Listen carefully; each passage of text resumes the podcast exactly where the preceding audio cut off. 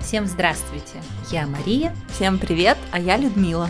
И мы историки из Пермского университета, и это наш подкаст «Архивная пыль». Сегодня у нас тема «Хранилище». И мы долго с Людмилой думали, с чего начать. И решили начать с телевизионной программы, с практически сериала.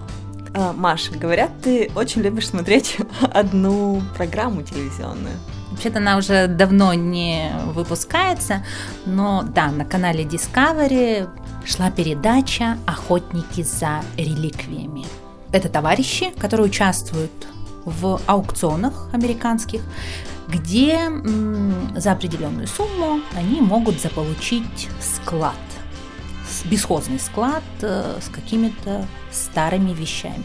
И, в общем, если им везет, то распаковывая эти склады, они получают какие-то антикварные вещи, которые могут продать, но очень часто таким охотникам за реликвиями достаются, даже не знаю, как это назвать, в общем, достается барахло. В общем, это безумно интересная история, связанная как раз с культурой хранения. Да, Людмила? Да, с культурой хранения, с тем, что храним, как храним и как возможно, странно, но как социально-экономические условия влияют на все на это. С одной стороны, вроде бы кажется, что, может быть, мы просто все такие разные культуры, у которых разные отношения к прошлому, к хранению. Но на самом деле оказывается, что люди любят хранить все, но не у всех есть возможность. Вот та же история с, этими, с этой потрясающей передачей стала ведь возможно потому, что там, в принципе, были такие большие города, вот этих вот контейнеров, которых люди просто могли привезти и оставить свои вещи. Сама эта практика вот такого хранения большого количества вещей э, во многом берет начало, насколько мне известно, с того, что многие американцы живут в частных домах, э, на участках, где есть, например, какие-то сараи, э, постройки, там гаражи и чердаки у домов. И, например, я читала, что даже в современной Америке гаражи очень часто используются не для э, машин, а именно для хранения всяких вещей. В принципе, у людей огромное э, помещение для хранения, для собирания. Поэтому ничего не выбрасывается, а все просто складируется. Ситуация, которой были, или возможность, которые были абсолютно лишены советские люди с их хрущевками. Неправда, в хрущевках была отдельная кладовка достаточно большая. Ну как, пару квадратных метров, но где по сравнению с сегодняшними квартирами можно было хранить практически все и вообще там даже жить. Какое верное замечание. Я думаю, все познается в сравнении, потому что кладовочка в хрущевке, если в этой хрущевке еще живут, не знаю, пять человек, не идет ни в какое сравнение с пространством гаража, чердака, отдельного сарая.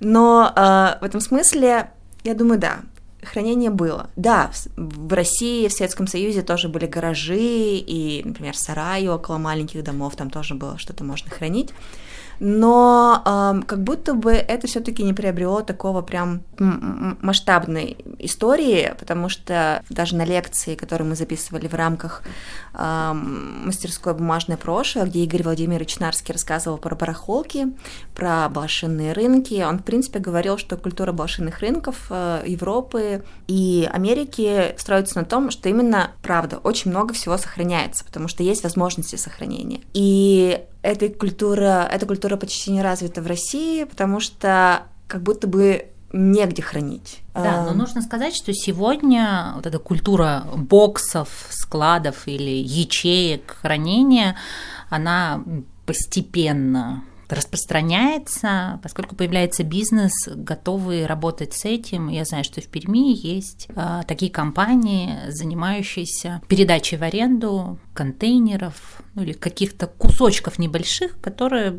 человек или семья может использовать для хранения самых разных вещей на разные сроки. Мне кажется, это супер. Потому что, с одной стороны, мы все можем хранить там какие-то вещи, которые нам сейчас не нужны. А с другой стороны, это значит, что через сколько-то лет, например, через 10 или через 20, мы сможем снимать такую передачу в Перми. Распаковка бесхозных заброшенных ячеек или боксов. Любопытно представить, что там может быть, что современный пермяк может оставить в таком боксе для хранения. В каком-то смысле это, правда, будет такой любопытнейший эксперимент.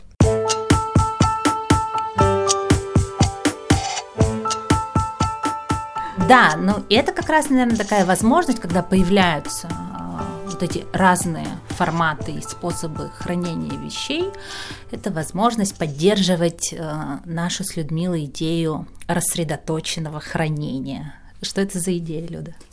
Ох, идея рассредоточенного хранения, идея, которая нас дичайше вдохновляет. Э, в Перми много классных музеев, но нет музея города. И мы подумали, что на самом деле весь город, он как музей. Весь город — это музей самому себе. И мы все, кто живем в Перми, мы в своих семейных и домашних архивах храним историю Перми. И мы все рассредоточенные хранители, а наши дома — это рассредоточенные хранилища. И сегодня мы будем говорить о том, как организовать такое хранение у себя дома, есть ли какие-то правила, необходимые условия и что нужно, чтобы стать такими музейными хранителями-любителями. Это, с одной стороны, вызов, а с другой стороны, это источник, мне кажется, некого вдохновения, потому что оказывается, что все то, что мы храним дома, может быть э, интересно и важно не только нам и нашим семьям, но и всему городу. И в этом смысле наши сегодняшние гости расскажут и о личном опыте, и о таком профессиональном подходе. Но говоря о разной культуре или о разных культурах хранения, наверное, обязательно нужно сказать и о альтернативных вариантах. Но когда мы говорим про хранение, мы понимаем, что каждый делает выбор, что именно ему хранить. Мы-то думаем, что здесь не может быть э, единого рецепта, что ли, или самого правильного решения. Каждый человек принимает э, это решение самостоятельно, насколько ему комфортно, удобно хранить это все. И в этом смысле, мне кажется, и правы те, которые собираются, такие собиратели, и э, дома, у которых прям настоящие музеи. Но правы и те, которые пытаются от этого избавиться. На самом деле прошлое, истории, хранение не должно мешать нашей настоящей жизни, нашему, нашему ежедневному комфорту.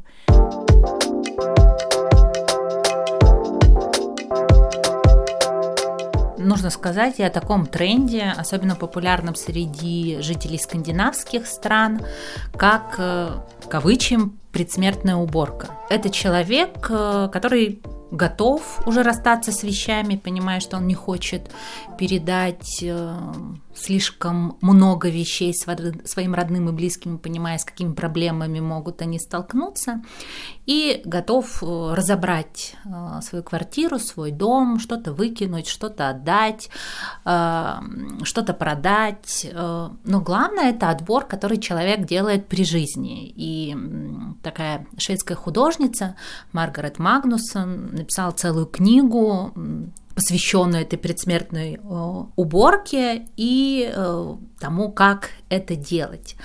Но мы понимаем, что это лишь название, такую уборку можно проводить всегда, раз какой-то срок, и это тоже выбор, это тоже решение, когда вы расстаетесь с вещами осознанно. Это все-таки такое осознанное отношение к тому, что мы храним, э, как мы храним и что мы хотим передать другим.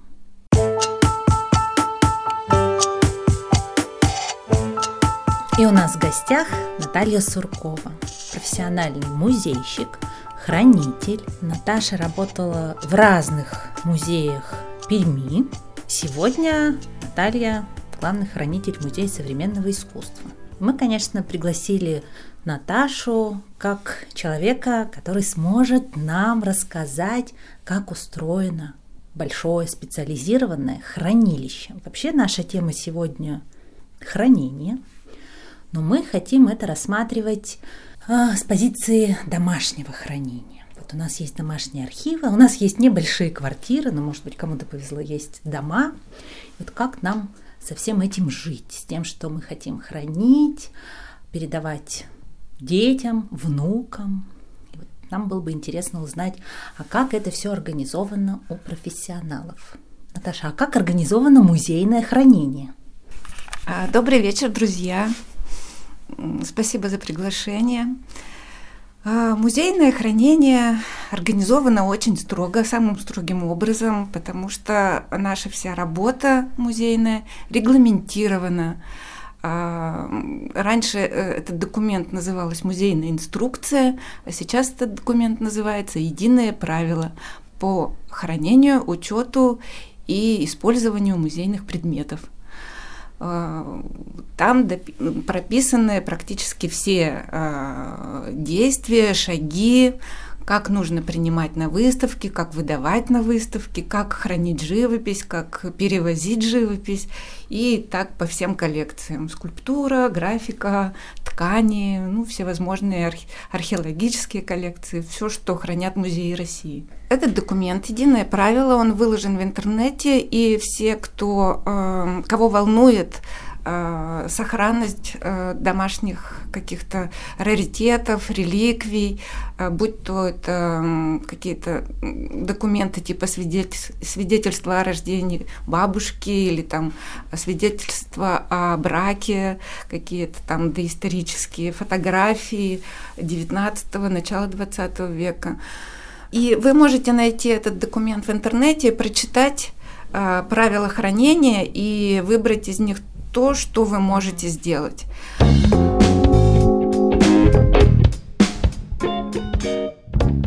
Семейный архив у меня не очень большой, потому что э, у меня, к сожалению, не очень много родственников, и э, от бабушки, например, сохранилось не очень много всяких свидетельств.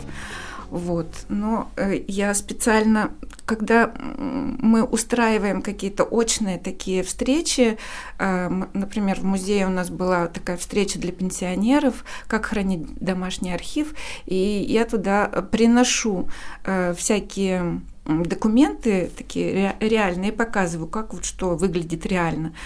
А, вот, то есть у меня есть э, документ, свидетельство о браке моей бабушки, и оно было так, таким ветхим, что э, бабушка моя жила в деревне э, Филатова, э, рядом с Ильинским, и не имея клея, как бы вот э, даже силикатного, э, слава богу, потому что это смерть, смерть для бумаги, вообще для всего силикатный клей лучше вообще истребить. Э, вот, и оно было подклеено на горчицу. И я так и оставила, чтобы вот людям показывать, что горчица это странный, но не самый плохой э, способ подклейки, потому что это натуральный продукт. просто горчица. Да. Э, то есть был взят какой-то лист в линеечку, из тетрадки, э, намазан горчицей, и сверху вот этот ветхий документ, он как бы наклеен. Конечно, на просвет уже не видно никаких водяных знаков, вот, но задача сохранения, ага. она как бы выполнена. Вот. и это была, это была пастозная горчица, а не, да, а не да, порошок, да? Да, угу. пастозная горчица. Вот. И сейчас, чтобы это как-то вот сохранить э, на а, подольше, просто каждый документ, который у меня есть, их очень мало, я храню в отдельных файлах.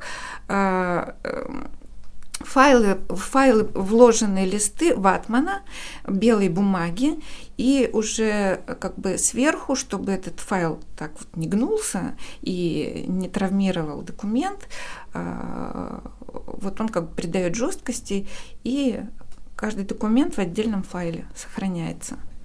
Но у нас как будто бы есть тоже такие рекомендации, что в файлах хранить нельзя, что от файлов портится, и нужно хранить в конвертах без, без кислотной бумаги. Но это, я понимаю, идеальная какая-то история. Да. Это музейные такие правила, а Можно, конечно, в интернете найти файлы специальные. Есть файлы специальные для фотографий, для хранения. Вот они э, как бы немного другой состав и другая прочность у них, вот, но они такие более безопасные.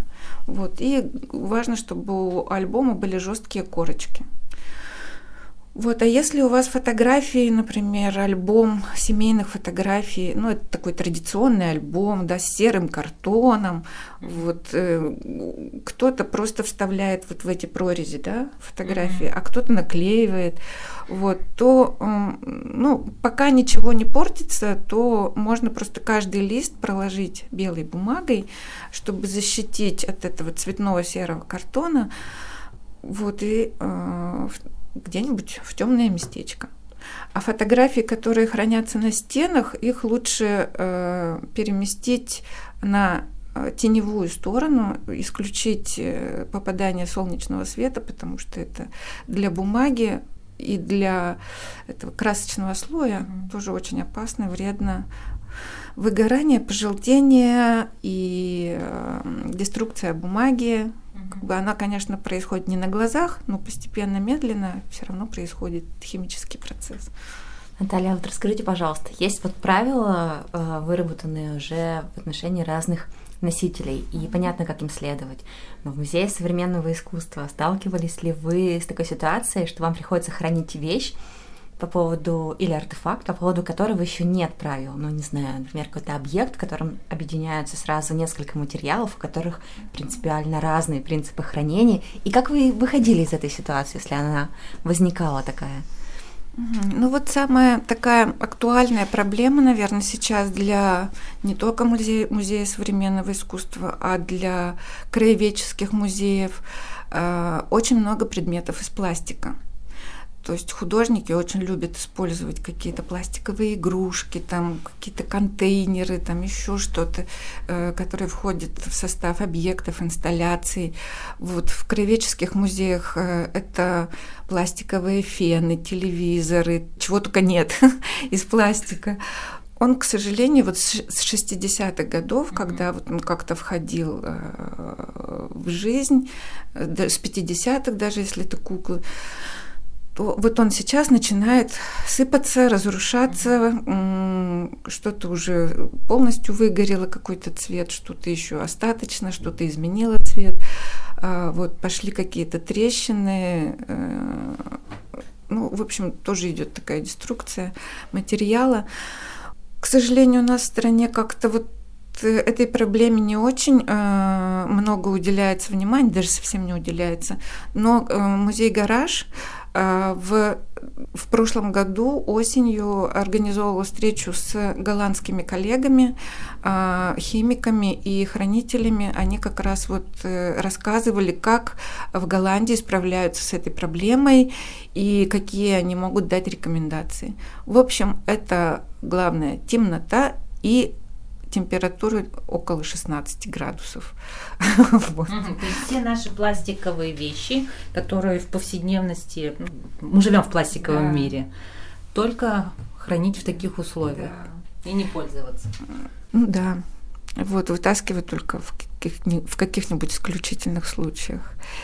А вот если, например, правда объединяются несколько разных, форма... Э, разных материалов в одном, и как выбирать? Например, здесь вот, э, э, не знаю... Одни условия хранения. Да. А, а здесь другие. Тут у нас влажность такую, а здесь прям другую влажность. И если а, среди, а среднего не дано, потому Просто что... такие вещи и в домашнем архиве могут оказаться, и, и что с этим делать? Ну, в, тут уж как бы у кого кто как сможет. Mm-hmm. А, потому что у нас вот, например, в коллекции есть огромная инсталляция мавзолей. Виталия Комара, Александра Меламида. Вот, она состоит из деревянного макета мавзолея, из отливок э, настоящих настольных скульптурок э, Ленина, вот, который сделан там из металла, алюминия, э, в общем, камень там тоже присутствует. Э, что под бронзу, что там еще под какие-то металлы. А вот, потом это шелкографские листы, это ксерокопии, это баннерная ткань, это табло «Бегущая строка». То есть полный набор каких-то совершенно таких вот материалов, но которые нас окружают э, в повседневной жизни.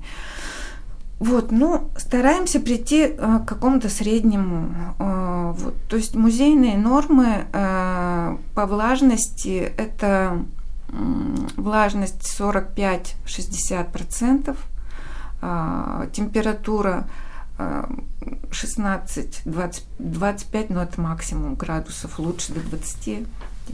так. Вот, ну и ограничения по люксам, по свету, но это на выставках, потому что хранения, они, как правило, затемнены, лишены естественного света. Вот, и произведения обычно упакованы или закрыты чем-то таким. А дома уже, ну, смотрите сами. А, например, по хранению дома каких-то отдельных материалов, ну, например, э, текстиль, одежда, mm-hmm. есть какие-то особые требования условия? Ну, требования, одежда.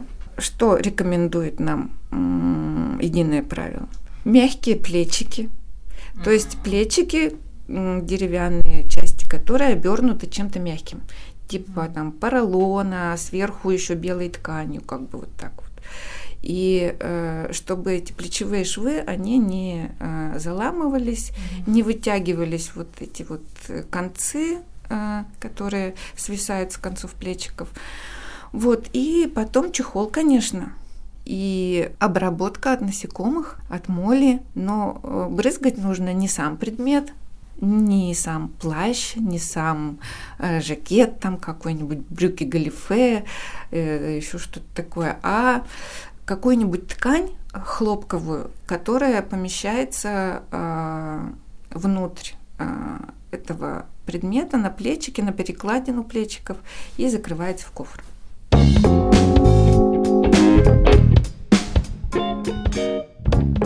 Хорошо, а что насчет украшений? Uh, у многих людей хранятся дома украшения, там тоже есть какие-то отдельные правила?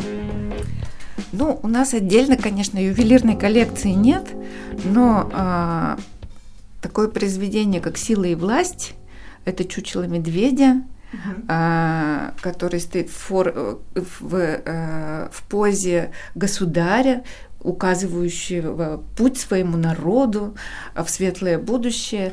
Вот он как раз весь увешан различными бусами, браслетами из натурального камня. Ну, мы просто храним это вот как бы висит на медведе и, и висит, и лучше не трогать. А, вот. А если дома, ну, я думаю, что Хорошо бы навести порядок у себя в, э, в шкатулке с драгоценностями, бусы отдельно, кольца отдельно, чтобы это не было таким клубком, как у меня иногда бывает, перепутывается. Мне кажется, по камням каких-то нет э, ограничений, потому что камни такие довольно стойкие, да. Вот вы сказали, что у вас есть э, ваш семейный архив. А вот если в целом говорить про хранилище, про хранение, вы больше собиратель дома, вот в повседневности, или да, наоборот, вы больше... Я собиратель, точно. Я себя ограничиваю. Да. Меня все ограничивают. Что ты насобирала? Представляете, у меня собралась такая здоровая папка. Я не могу выкинуть красивые этикетки. То есть э, красивые мульки от одежды, от продуктов. Я все вырезаю, все вот эти знаки, логотипы какие-то, вот это оформление дизайнерское. Мне очень нравится. У меня есть такие красивые штуки. А, вот где-то с 90-х годов. Вот. Я не знаю, кому это показать, куда это вообще девать, но я не, просто не могу выкинуть. Вот. И потом, ну что еще есть? Немножко э, насобиралось произведений э, разных художников, не только пермских. Вот. Э, что-то висит на стене, что-то лежит в папке. И немного есть вышивки бабушкиной. Вышивку, конечно, знаете, такие были модные в, пяти, в конце 50-х котики, девочки обнимающиеся. Mm-hmm. Такие вот. У меня есть два котика mm-hmm. и две девочки. Вот, их лучше, конечно, не сгибать такие вещи, что, потому что э, ткань вот белая, старая, она желтеет по заломам, вот, ну и просто истончается в этом месте, и нитки а, тоже портятся, как бы вот эти вот швы. Так что лучше их хранить намотанно на какой-нибудь валик, а, вот и завернутый в трубочку, а, обернутый сверху бумагой, чтобы это не разворачивалось. А как дома у вас организовано вот это хранение? Отдельно вещи, которыми вы пользуетесь, отдельно которыми не пользуетесь, или как обычно все вместе и что-то в какой-то момент теряется? Ну, теряется, конечно, у всех, наверное, периодически что-нибудь. Ну, прежде всего, я э, оставила на виду вещи, которые радуют глаз, особенно это сейчас актуально, чтобы хоть что-то радовало немного вот радует глаз и дарит какие-то воспоминания, и это же подарки друзей, это дружеская поддержка, которая постоянно присутствует в, таком, в такой форме. А остальное в папках лежит. А как вам вот эта идея того, что каждый пермяк — это своего рода хранитель нашего несуществующего музея города, что мы все рассредоточенные хранители? Ну, потрясающе, потому что э, ведь то, что мы храним, это не просто какие-то предметы нашей семьи, это вообще э, в целом как бы культурная память нашего э, города, страны, людей. Было бы, мне кажется, интересно показать, собирать такое. Жалко, что нет помещений. Да, как вот в принципе может быть организовано подобное показ вот этого, этих дома, домашних коллекций? А, как, как в принципе можно помыслить э, так, такой вариант? Но ведь у Центра городской культуры уже был такой опыт, показ каких-то вот э, частично каких-то архивов, да. Это было очень интересно. Вот. Конечно, тут каждый интерес еще в том, что каждая вещь сопровождается каким-то текстиком, вот, а когда у человека, который этот текст сочиняет, есть еще талант складывания слов, то это вообще фантастика.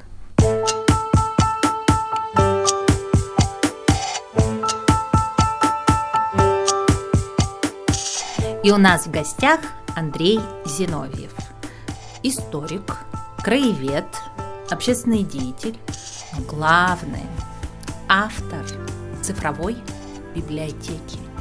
Всех пермских книг. Пермский кни... книгоед. Все ли верно? Да, да, абсолютно. Добрый вечер. Ваши слова о том, что всех пермских книг, это такой приятный, э, приятный аванс для меня. Очень мечтаю об этом. Здорово, но мы об этом еще поговорим. А первый вопрос о том, есть ли у вас домашний архив и как вы его храните. Э, да, конечно, как и у любого нормального и, в принципе, ненормального человека есть э, домашний архив, и, соответственно, высшее образование не дает возможности все это э, накопленное за долгие годы э, жизни и, как бы сказать, деятельности, все свалить в кучу, в шкаф, э, как бы на полочки, под кровать, в диван. Э, но, к сожалению, приходится разбирать бумажные документы в одну сторону, материальные вещи в другую сторону, их тоже систематизировать. И так что, в принципе, книжечки тоже на полочку в обязательном порядке. Архивные документы в дела, хронологически, систематически, все обрабатывается, подшивается и ставится на полочку. Да, к сожалению, вот такая проблема есть. Но вы организуете это все. Да, конечно. И в процессе. Да, да. А все ли у вас оцифровано? Нет, конечно. Цифровать очень хочется, и, в принципе, э, это тоже идет в процессе, но ситуация в том, что э, как мне кажется, и вообще, в принципе, общая тенденция такая э, у нашего общества и у нашего нашей современной ситуации о том, что почему-то а, оцифровка заменяет э, слово хранение. То есть мы оцифровываем что-то, и значит это можно уже не хранить. На самом же деле материальный, э, бумажный, э, любой, любая вещь это все-таки подлинная, и при любой при любом виде оцифровки она должна обязательно храниться. Никуда от этого не деться, к сожалению. То есть оцифровка это не панацея? Абсолютно. Это в данном случае э, дополнительная возможность э, и э, дополнительные варианты популяризации тех интересных вещей, которые сохраняются и есть в архиве, и в том числе дополнительная возможность сохранения цифровой копии документа книги. Угу. Ну, вопрос про оцифровку не случайен, потому что раз Андрей создал такую огромную цифровую библиотеку пермских книг, ну или книг, изданных э, в Перми, то кажется, что и дома должно быть все оцифровано, и стремление к этому есть. Или, в общем-то, это не совсем так.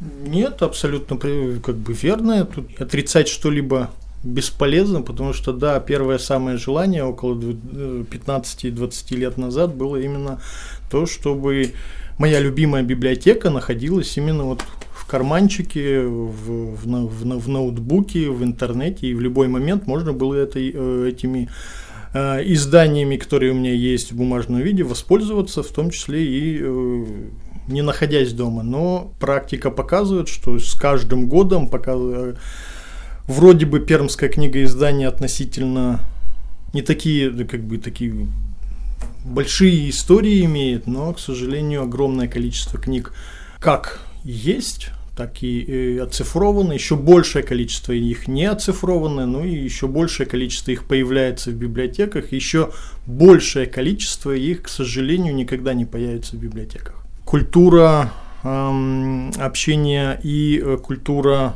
обращения с книгами, она э, ну, в данном случае в нашем пермском сообществе не воспринимается как, что книга это ну, источник информации, это ценная вещь, которая должна сохраниться в веках. Ну а в веках она сохранится не в личной библиотеке, не где-либо, а только в библиотеке. Нет, э, нет книги в библиотеке, нет книги нигде.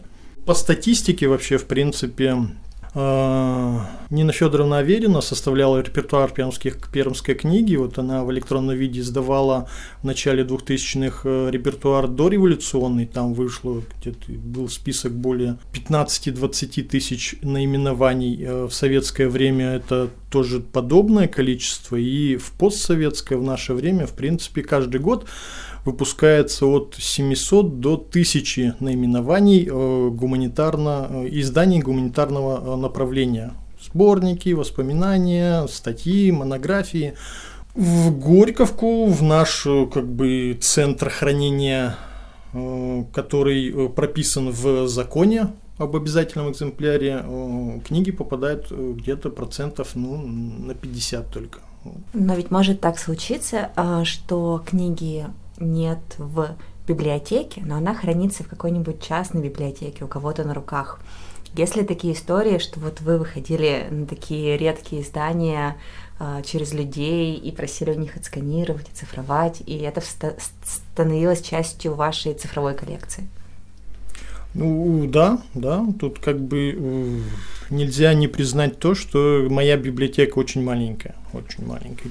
Краеведческая часть в ней тоже минимально. И, в принципе, сейчас э, пополнение библиотеки и как бы ресурсы, и э, практика показывает, что, в принципе, собираю книги, да книги дарят и передариваю уже в, в Горьковскую библиотеку, как бы, чтобы хоть там что-то сохранилось. А так, в принципе, на самом же деле сейчас у нас э, очень политика э, библиотек направлена на книжные памятники. Книжные памятники – это дореволюционные издания, то есть, в принципе, до 1830 года книги это все уже какие вышли, уже являются книжными памятниками. В дальнейшем это в данном случае уже там от нюансов зависит. Но э, и вот оцифровывают э, дореволюционную периодическую печать, оцифровывают дореволюционные издания. Это прекрасно, это великолепно, но ситуация интересна в том, что книга издания, например, 20 века, первой половины 20 века, для современного читателя и современного перемика, например, это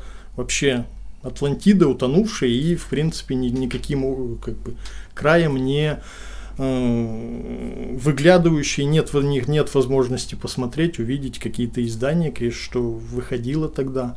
Например, там на одной из лекций наших э, университетских филологов была фраза брошена о том, что э, издательская и творческая жизнь Пермского университета вот в эти годы после гражданства, даже в гражданстве, в 20, начало 20-х годов, она была несколько такая тихая, почти незаметная, ничего не делалось, ничего не делалось, ничего, ничего, ничего не публиковалось.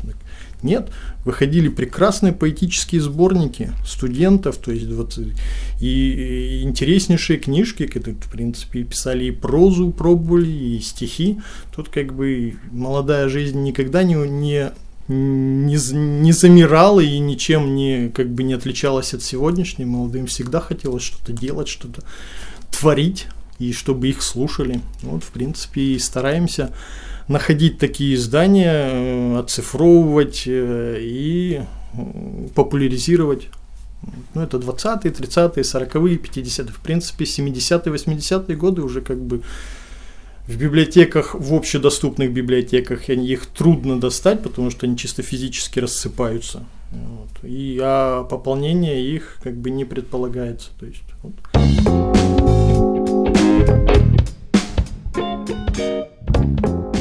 Мы часто э, советуем э, участникам мастерской «Бумажное прошлое» оцифровывать их архивы. Да, это такой дополнительный способ сохранения, популяризации и так далее. Но вот здесь может быть, есть какая-то рекомендация. Вот стоит человек перед своим домашним архивом, и он знает, что его нужно оцифровать. С вашей точки зрения, с чего стоит начать? Вот что в домашних архивах может быть такое, что вот стоит прямо вот в первую очередь оцифровать, а что может подождать? Ну, на самом же деле, в принципе, оцифровка и э, вообще сохранение архивных э, домашних архивов, она как бы подразумевает э, самое трепетное и первое отношение это к, э, к документам, которые рассыпаются. То есть надо выявить э, наиболее э, поврежденные, наиболее выцветшие э, документы, э, рукопи, ру, рукописные в данном случае. И, э, если по самим документам, то тут как бы, к сожалению, таких общих правил, что вот с этого начать, а вот этим закончить. Э, к сожалению, я в течение 30 лет общения с архивами и с архивистами не, для себя не выработал, но на самом же деле, в принципе, лучше всего могу порекомендовать это то, что если вы решились решились как бы обрабатывать архивы, начните с как бы самого вам доступного и э, потихоньку двигайтесь, не останов... самое главное не останавливаться, вот и все, потому что посмотрели э, письма, да, очень интересные, парочку прочитали, э, увлеклись и все благополучно остальной архив закинули. Методичность, системность, документы не только будут э, работать на э, семейную историю, но практика показывает, что сам семейный архив, он даже при вашем нежелании, он будет потихоньку, если вы будете заинтересованы в этом, он будет разрастаться. То есть документы при, притягивают к себе истории, людей, вещи, уникальные, интересные, банальные, не банальные. Тут уже в зависимости, все, все сугубо индивидуально. А где вы храните оцифрованные? И, может быть, порекомендуете, где лучше?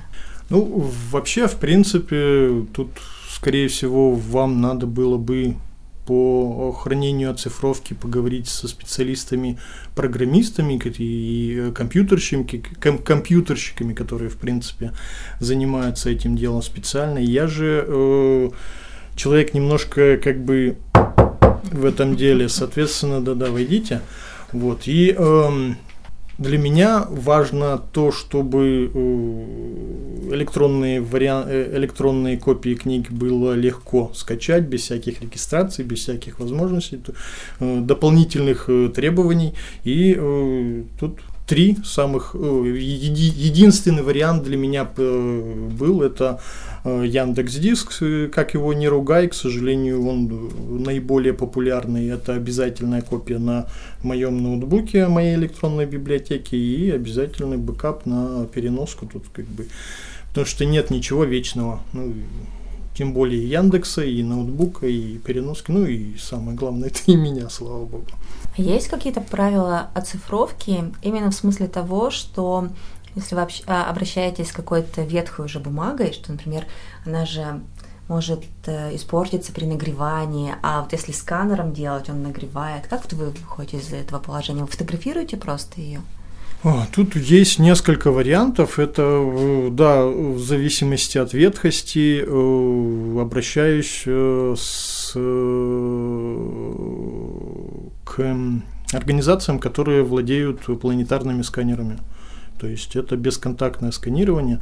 Соответственно, э, на самом же деле у нас беспланетарные сканеры и в университете есть, и в Горьковской библиотеке есть, и в Краевом музее есть, и в Пермской галерее есть и во многих э, госучреждениях есть, но вот как бы тут года два назад для меня было открытием, что в департаменте имущества в архиве стоят аж три планетарных сканера, но которыми, в принципе, не пользовались почти никогда. Они там как бы там завалены техникой. Вот. Ну, я стараюсь тут э, ситуация в том, что немножко, как, о чем я и говорил, что дореволюционные издания, а, они очень популярны в Кривой библиотеке, она очень любит их э, сканировать. Э, и большой объем э, отсканированного, оцифрованного, распознанного и уже выложенного они выкладывают свои, на своем ресурсе Пермской электронной библиотеки, который очень интересен и как бы перспективен, дай бог, чтобы он не закрылся, как у них пермская энциклопедия, пермский, э, мультимедийная энциклопедия «Пермский край». И э, а так, в принципе, я ориентирован на 20 век. Потому что там куча, куча интересного, интересных книжек. А вы где-то делаете обзоры того, что вы оцифровали, ну, самое интересное? Ой, нет, к сожалению. Ну, в данном случае все, что мною цифруется, выкладывается в, в паблике ВКонтакте задумок, как популяризировать э, то, что насканировал, то, что есть, то, что, в принципе, в планах. Это э, огромное количество. Мозги перегреваются, но, к сожалению, талантов у меня нет никаких, а, а практика показывает, что найти соратников на бесплатную, трудную, занудную тоскливую работу сканирования, цифровки и все это как бы презентации, это очень трудно найти. Так что нет, пока один тихонечко ковыряюсь.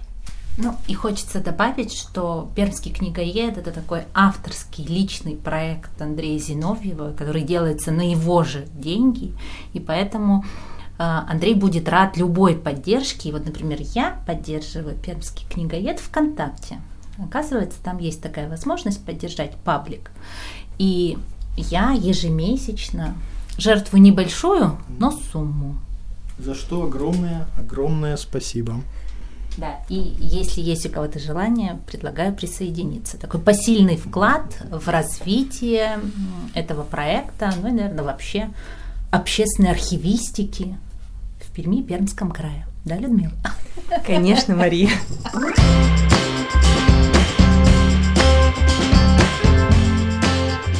Спасибо всем большое. С вами были мы, Людмила Кузнецова и Мария Ромашова. И это подкаст про общественную архивистику, про надвигающийся юбилей Перми. Скоро Перми будет 300 лет. И это наш вклад наш вклад в эту локальную городскую историю, и э, мы надеемся, что это побудит вас стать частью этого сообщества, Э, которая занимается семейными и домашними архивами.